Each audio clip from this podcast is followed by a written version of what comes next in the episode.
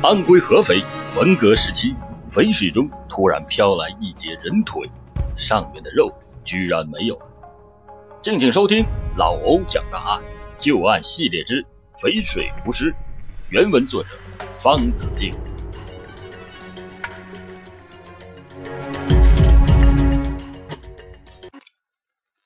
一九七三年九月九日，合肥市这一天上午。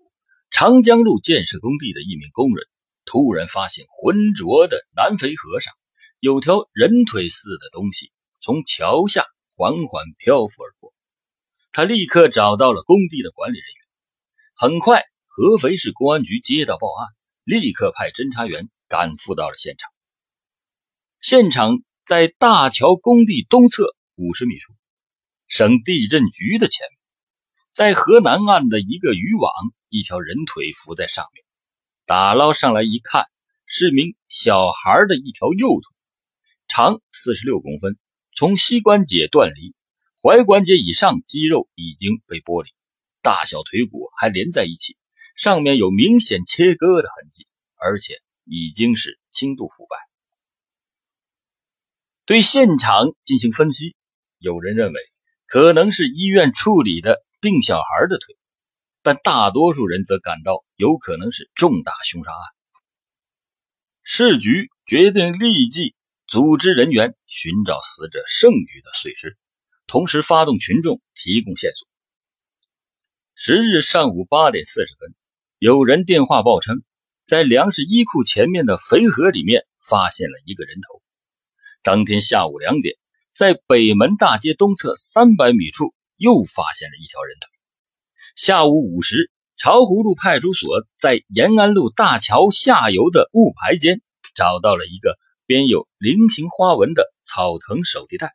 打开一看，里面是小孩躯干的一段蓝，胸腔已经被切开。白底浅红色连衣裙，白蓝条破裤头各一条，粉红色海绵拖鞋一双。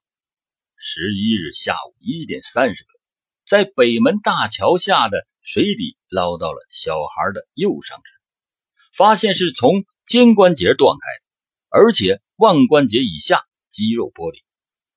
这些尸块集中起来，经法医检验，发现前颈两侧的皮肤表皮剥落，有明显的青紫斑点，舌尖突出，明显是被掐死。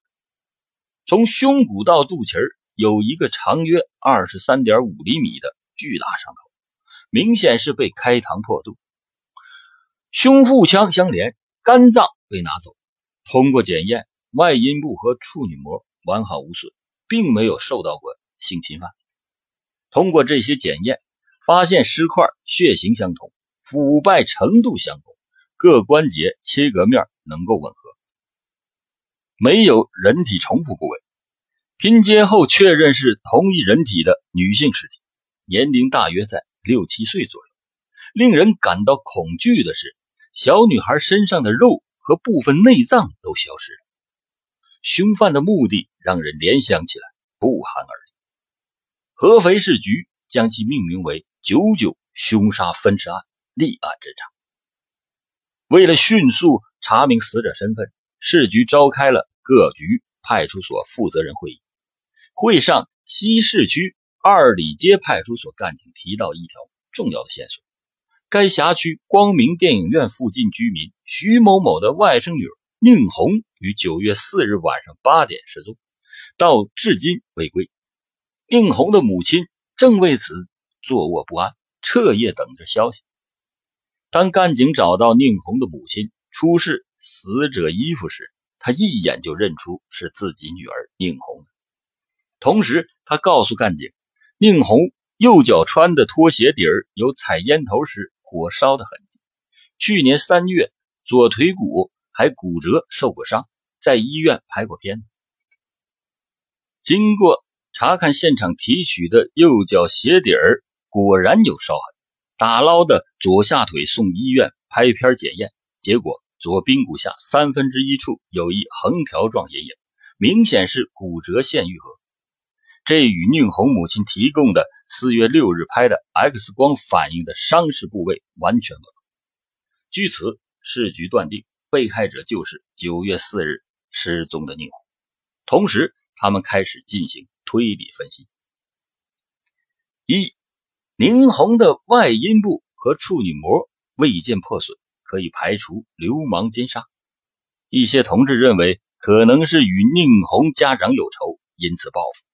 但同时也有干警认为，当时正值国庆的前夕，可能是一起反革命杀人案。第二，从尸体的腐败程度和宁红的失踪的时间上来看，宁红被害约在九月四日晚上。因此，在调查中应重点查询嫌疑人当晚的活动情况。三，从各尸块的断面无生活反应，是死后肢解，从肢解处均在关节前阶段，肌肉均从腕关节和踝关节处向上剥离看，凶犯具有屠宰和剥离动物的技能，所以第一现场肯定有大量的血迹。四。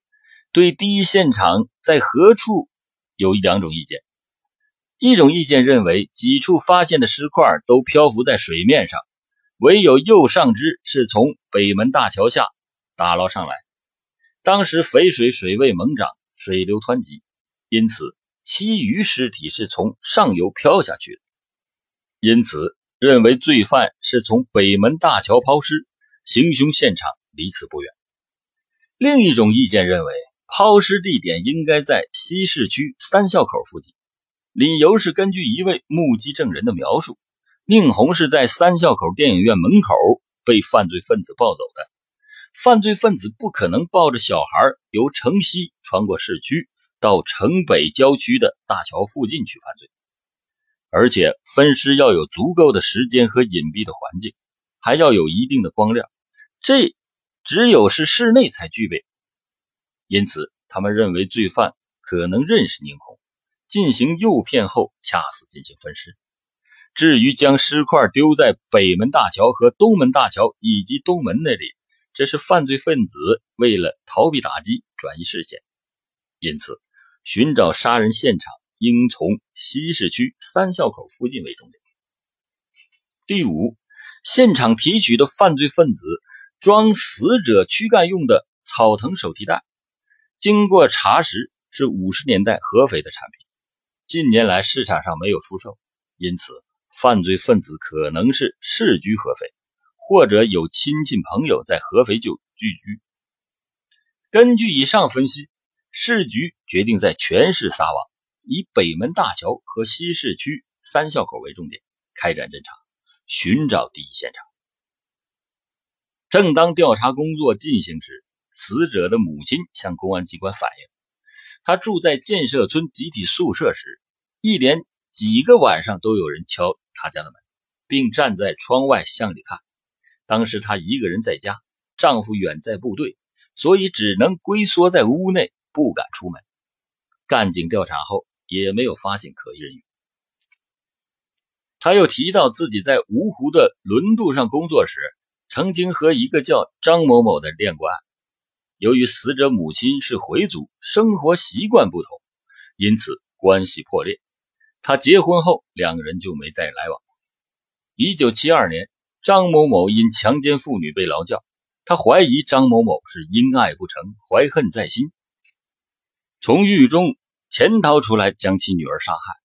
但经过调查，张某某还在劳教。同时，死者的外祖母反映。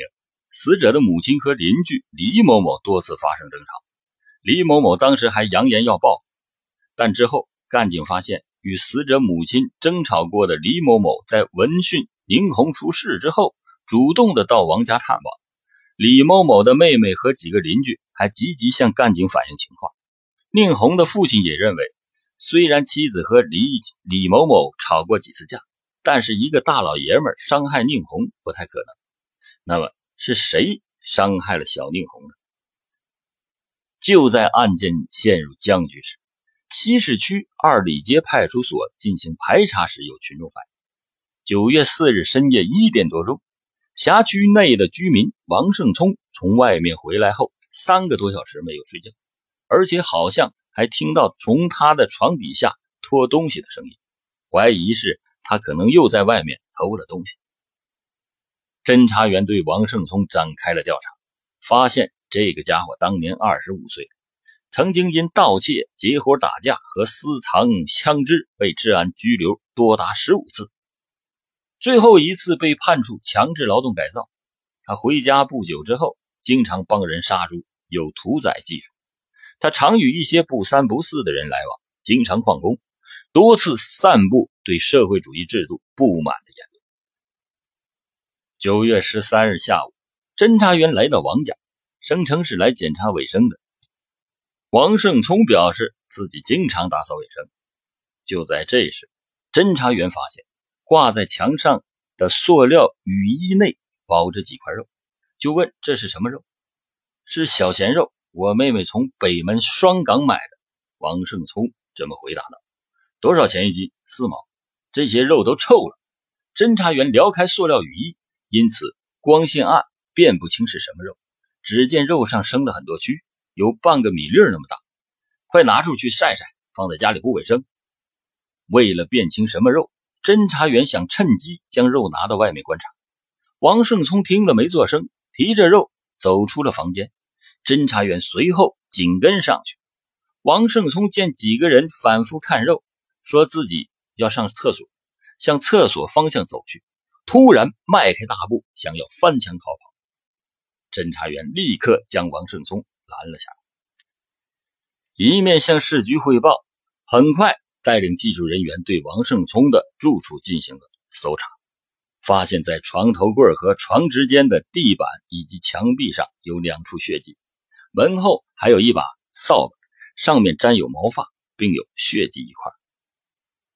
塑料雨衣包裹的肉被带回进行技术鉴定，发现这肉是人肉，而且断口特征与肥河内发现的宁红尸块断口吻合，证明同属一个尸体。经过血型的检验，肉块的血迹。与地板上的血迹以及宁红残骸的血型均为 AB 型，由此可以证明王胜聪就是杀害宁红的嫌疑人。为了进一步获取证据，侦查人员审讯王胜聪及其家属，发现九月四日王胜聪只上了半天班，有作案的时间。王胜聪的父母亲和姐姐在政策的教育下承认。装运尸体躯干的草藤包是他家的，八月初还见到过。同时，预审员在审讯中抓住王胜聪贪生怕死的心理，反复指明利害，促使他坦白交代。当他犹豫不决时，侦查员出其不意地播放了其母亲和姐妹的录音，使他的防线彻底的崩溃，交代了他杀人分尸并且食肉的经过。原来啊，王胜聪在解除强制劳动改造后，多次策划叛逃国外，而且多次扬言要搞出个惊天动地的大事。他所说的大事就是吃人肉，借此搞乱社会。九月四日下午六点，他在住处楼下见宁红和其他小孩一起玩，便认为是有可乘之机，顿起了杀人的念头。当宁红一个人到电影院的票房门前玩耍时，王胜聪尾随其后，见周围无人，走到宁红身边，以买糖为诱饵，将宁红引向了电影院大门的右侧，然后抱起来，转身向西菜市。经过一个百货副食店门口，他给买了一个饼子，给了宁红，之后就抱着宁红一直在外面，一直拖到了深夜一点左右。他将宁红抱回了住处，在进门后立刻将小宁红掐死，之后抱到楼上宿舍内，用草席包裹好，隐藏在床下。到了第二天中午，他到其母亲的住处拿了一把小电工刀。下午两点钟，趁同楼住的人上班上学之际，将尸体放在了一个白色的长方形瓷盘上，肢解了宁红的尸体。并且割下来部分肉和内脏，他打算给吃掉。当天的夜里，他带着尸块来到了北门大桥，他想从人行桥上把尸块抛入河中。当他离开大桥时，发现桥上有人走路，而且他怕碰到巡逻的，因此当天晚上在他第二次抛尸的时候，他便在延安路大桥进行了抛尸。六号的白天，他买回来食盐，将从宁红尸体上剥离开来的肉腌了起来。中午又将肝脏拿到堂兄王胜德家的厨房吃掉。七日的早晨，他将剩下的肉放在稀饭里煮了吃掉。八日、九日，他又连续几次烧煮剩下的人肝和人肉，肉臭了，他就用塑料雨衣包好挂在墙上。根据王胜聪的交代，干警又提取了瓷盘、黑色人造革手提包，经检验上面的血迹。而且血型都为 AB 型，取宁红的胃内溶液分析，发现他生前吃过饼。至此，经过二十二天的紧张战斗，这起特大残杀幼女并且分尸十人的恶性案件终于水落石出，杀人犯王胜聪很快的被依法判处了死刑。